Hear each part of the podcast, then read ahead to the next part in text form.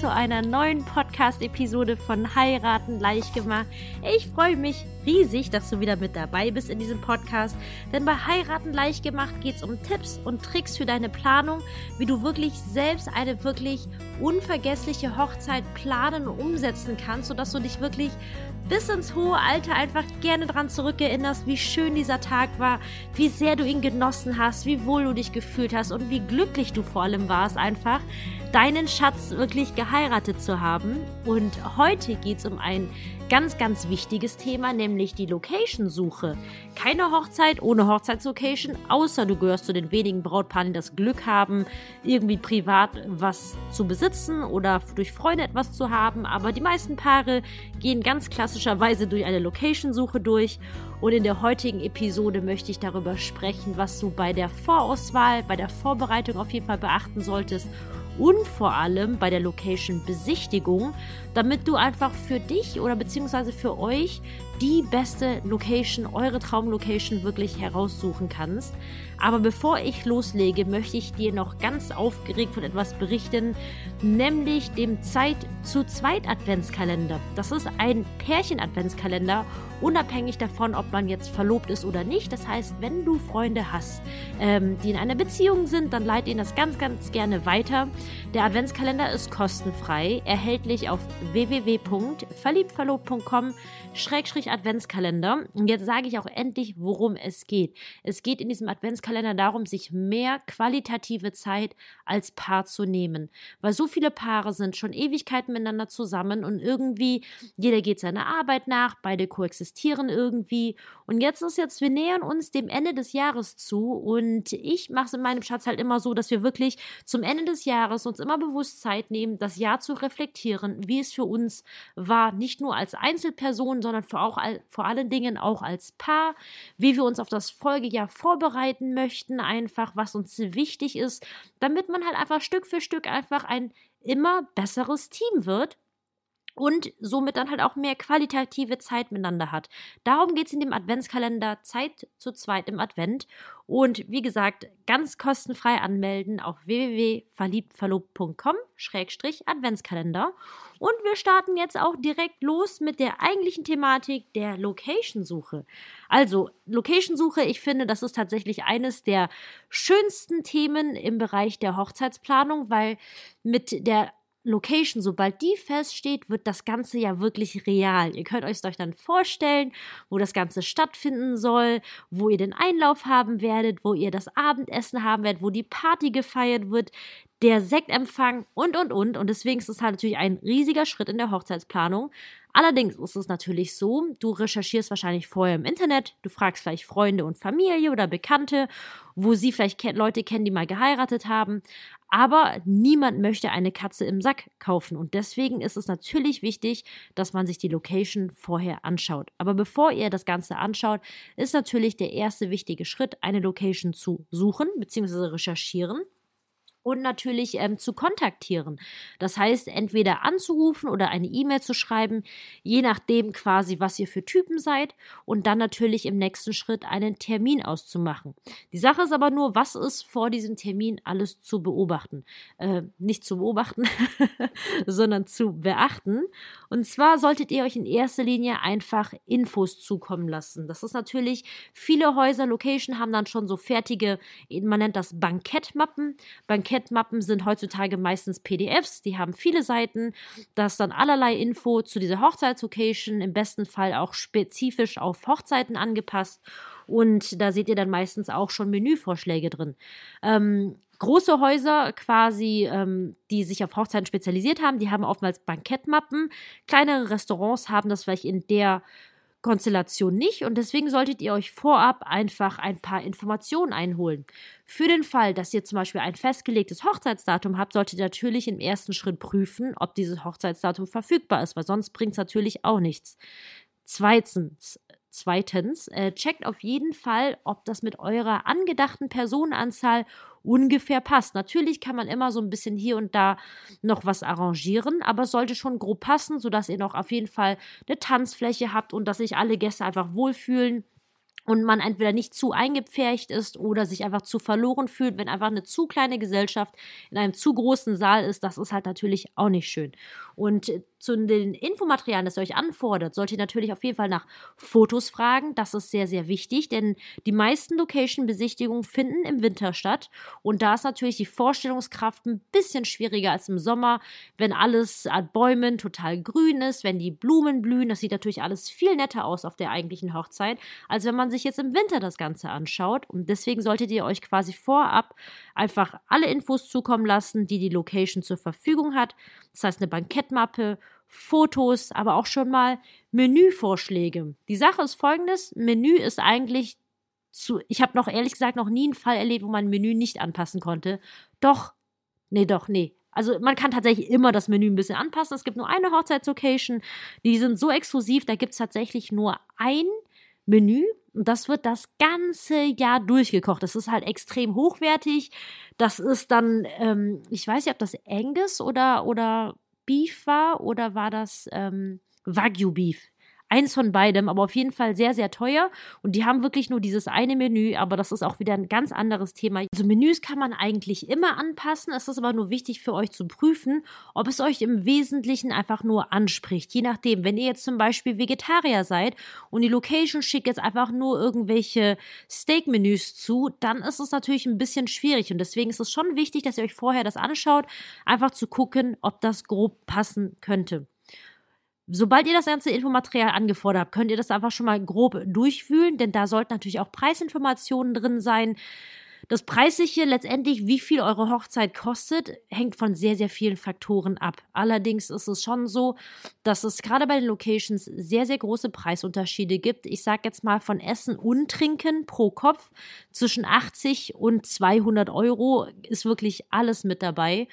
Und jetzt, wenn ihr jetzt zum Beispiel sagt, hey, wir haben jetzt ein Budget von 5000 Euro zur Verfügung, dann macht es natürlich jetzt keinen Sinn, jetzt ein Haus auszuwählen, das jetzt 200 Euro für Essen und Trinken berechnet. Und dass ihr euch diese Information schon mal vorab zukommen lassen könnt, sodass ihr das schon mal eine Grobauswahl trefft. Und sobald ihr quasi eine Grobauswahl getroffen habt, solltet ihr euch auf drei, maximal fünf Locations einigen, die ihr dann tatsächlich anschaut. Denn wenn ihr noch mehr Auswahl habt, es wird nicht besser. Da würde ich lieber einfach mehr Zeit in die Vorauswahl reinstecken, dass ihr dann ähm, wisst, dann wirklich nur noch die, die Best-ofs wirklich anschaut, weil wenn ihr je mehr Locations ihr anschaut, desto verwirrter wird man unterm Strich einfach. Und deswegen je weniger eigentlich, desto besser. Bevor die Termine tatsächlich anstehen, ist es natürlich auch sehr, sehr wichtig, dass ihr euch auf den Termin vorbereitet.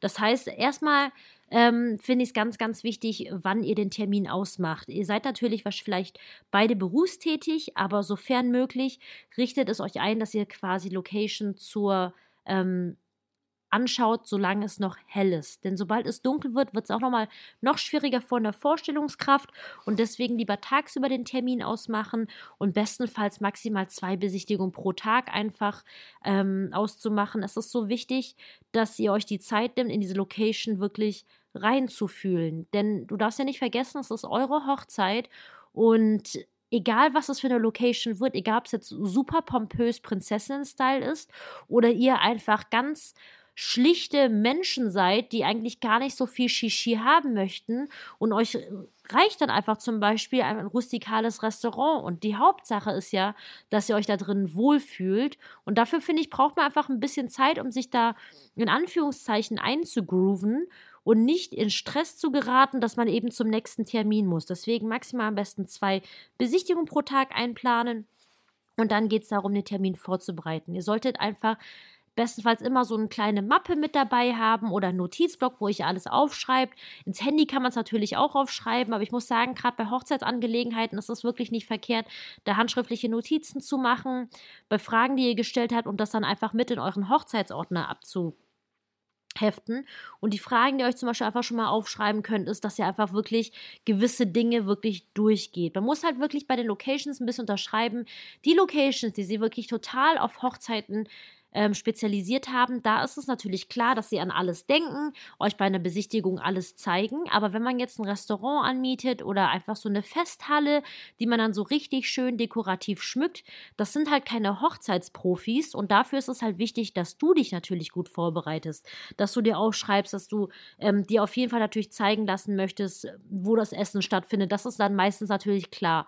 Wo kann das Buffet aufgebaut werden? Falls ihr zum Beispiel eine freie Trauung haben möchtet, wo könnte die freie Trauung stattfinden? Wo könnte die freie Trauung stattfinden, falls es regnen sollte? Man muss natürlich immer für einen Plan B achten, ähm, was es für Tische und Stühle vor Ort gibt wo man zum Beispiel Fotos machen kann, dass ihr euch schon mal vorab überlegt, okay, welche Spots sind euch alle wichtig, dass ihr an dem Tag das wirklich alles abklappert und so dass ihr euch einfach ein bestmögliches Bild von dieser Location machen könnt.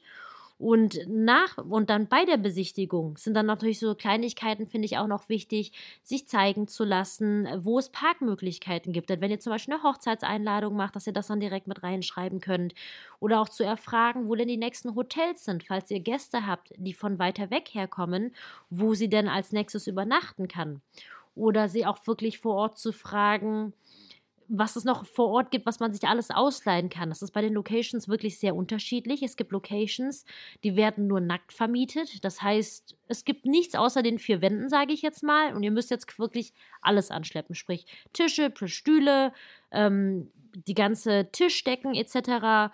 Oder ob man jetzt zum Beispiel noch sich Deko ausleihen kann, ob es vor Ort einen Traubogen gibt, ob es Zelte gibt. Und das ist ganz, ganz wichtig, das vorher zu erfragen, denn von der Location sich Dinge auszuleihen ist nicht immer aber tendenziell günstiger, als wenn man es sich von woanders ausleihen müsste, weil man sich natürlich quasi die Transportkosten sparen würde, weil wenn man das jetzt woanders fremd anleitet, dann muss man natürlich das vorher koordinieren, man muss einen Termin ausmachen, man muss das abholen, man muss das zurückbringen und das ist natürlich auch alles Kosten, die man einfach vorher berücksichtigen sollte. Nach der Location-Suche, das müsstet ihr natürlich alles bei der Location-Besichtigung erfragen, euch anschauen und nach der Location-Besichtigung würde ich grundsätzlich erstmal das Ganze sacken lassen. Und wenn ihr sagt, diese Location kommt für euch in Frage, dann gibt es zwei wichtige Dinge zu tun. Und zwar erstens, euch, falls es nicht schon passiert ist, den Termin optionieren zu lassen. Termin optionieren heißt, dass ihr erstmal nichts zu zahlen habt. Eine Optionierung sollte tatsächlich immer kostenfrei sein. Anders ist es bei einer Reservierung. Bei einer Reservierung kommt dann meistens so ein Vorvertrag schon zustande. Ihr müsst dann irgendeine Anzahlung leisten, aber eine Optionierung ist meistens kostenlos. Und wenn ich jetzt zum Beispiel für Brautpaare früher Locations recherchiert habe und ich wusste, dieser eine Tag sollte es sein, sein. Im Sinne von, sie haben sich jetzt ihren Jahrestag ausgesucht und möchten unbedingt an diesem Tag heiraten, weil es dieses Jahr ein Samstag ist. Und wenn man natürlich vorab dann eine Location gefunden hat, die wirklich zu 99 Prozent oder zu 90 Prozent in die Vorstellung reinpasst und das passt sogar noch vom Termin und man ist ohnehin spät dran zum Beispiel. Ich meine, man weiß ja nie, wann die Paare sich verloben. Ich habe Paare, die zwei Jahre vor, äh, vor der Hochzeit zu mir hinkommen, aber ich habe auch Paare, die erst zwei Monate vor der Hochzeit zu mir kommen. Und wenn es zeitlich ein bisschen dringlich ist, dann würde ich immer direkt optionieren lassen, einen gewissen Termin oder zwei Termine, sodass man einfach ein bisschen mehr Zeit hat, um drüber nachzudenken, zu vergleichen. Das würde ich als allererstes machen. Und das Zweite, was ich dir anraten möchte, ist, dass ihr euch ein individuelles Angebot erstellen lässt. Das heißt, individuell heißt auf euch angepasst, auf eure Personenanzahl angepasst, auf die Uhrzeit angepasst, wann ihr quasi denkt, eine Trauung halten zu wollen.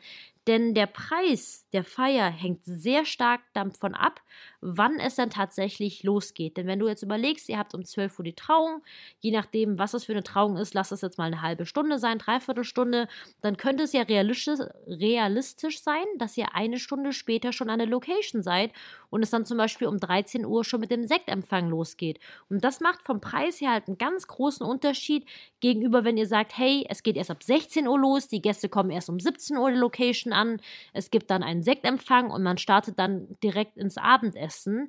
Gegenüber der ersten Version, wo man zum Beispiel auch wirklich einen Nachmittag über in der Location verbringt, noch die Ver Ver Bewirtung hat, zum Beispiel von Kaffee, Kuchen etc. Und deswegen ist es so wichtig, dass ihr euch wirklich ein individuelles Angebot erstellen lässt, das möglichst detailliert ist, sodass ihr dann im nächsten Schritt in den Vergleich gehen könnt. Das ist natürlich auch ein bisschen tricky, weil die meisten Locations, die, jeder rechnet es irgendwie anders. Einige haben pauschale Angebote, andere individuelle Preise, abhängig vom Menü. Dazu sollte ich vielleicht auch nochmal eine Podcast-Episode aufnehmen. Ich glaube, das wäre für viele von euch sehr, sehr hilfreich. Und sobald man natürlich den Vergleich gemacht hat, dann die Location zu buchen, sodass es natürlich dann direkt in die nächsten Schritte übergehen kann.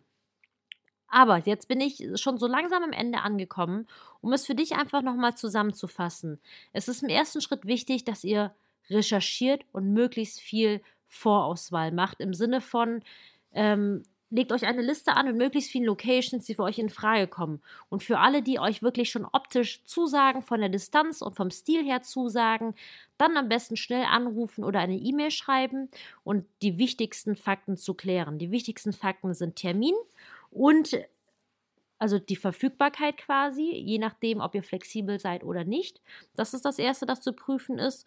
Und das Zweite ist, ob es grob von der Personenanzahl passen würde. Falls das gegeben ist, dann einen Location-Besichtigungstermin ausmachen und im gleichen Zuge euch möglichst viel Infomaterial zukommen zu lassen, sodass ihr euch quasi optimal auf die Location-Suche vorbereiten könnt. Sobald ihr der Termin feststeht und der Location-Besichtigungstermin ansteht, dann auf jeden Fall dran denken, den Termin vorzubereiten, euch aufzuschreiben, was ihr alles sehen wollt, was ihr wissen möchtet. Das sind dann Details wie zum Beispiel, wie sieht die Bestuhlung für die freie Trauung aus, wenn ihr eine geplant habt. Bei der Besichtigung auf jeden Fall zusehen, dass ihr euch alles Kleinigkeiten notiert, gerade was Kosten anbelangt, euch alles vor Ort zeigen zu lassen, dass ihr genau wisst, was ihr nutzen könnt, was ihr nicht nutzen könnt und danach dann euch auf jeden Fall den Termin optionieren zu lassen, wenn euch die Location zugesagt hat und ein individuelles Angebot erstellen zu lassen, sodass ihr dann vergleichen könnt und im besten Fall dann tatsächlich buchen könnt. Das ist meine Zusammenfassung von der heutigen Episode. Und ich danke dir wie immer vielmals fürs Zuhören. Ich möchte dich an dieser Stelle nochmal freundlich an den Adventskalender erinnern. Zeit zu zweit im Advent. Es ist wirklich ein sehr, sehr schöner Adventskalender. Du bekommst dann quasi einmal die Woche eine PDF zugeschickt. Die kannst du dann ganz easy mit deinem Schatz einfach durchgehen. Und du wirst sehen, das wird so einen Unterschied für eure Beziehung machen. Denn ich gehe jetzt davon aus, dass so oder so ihr wahrscheinlich schon ein Spitzenteam seid. Aber ich finde, nur weil man ein Spitzenteam ist, heißt es nicht, dass man nicht weiter an sich arbeiten kann. Es wird immer Dinge geben. Dafür ist das Leben ja letztendlich da, dass man sich weiterentwickelt als Paar. Und dafür ist Zeit zu zweit im Advent einfach wirklich ideal. Schick's auch gern all deinen Freunden, die du kennst, die in einer Beziehung sind. Und in diesem Sinne wünsche ich dir jetzt erstmal eine wunderschöne Woche. Ich freue mich wie immer von dir zu hören und sage bis dahin, Deine Kim.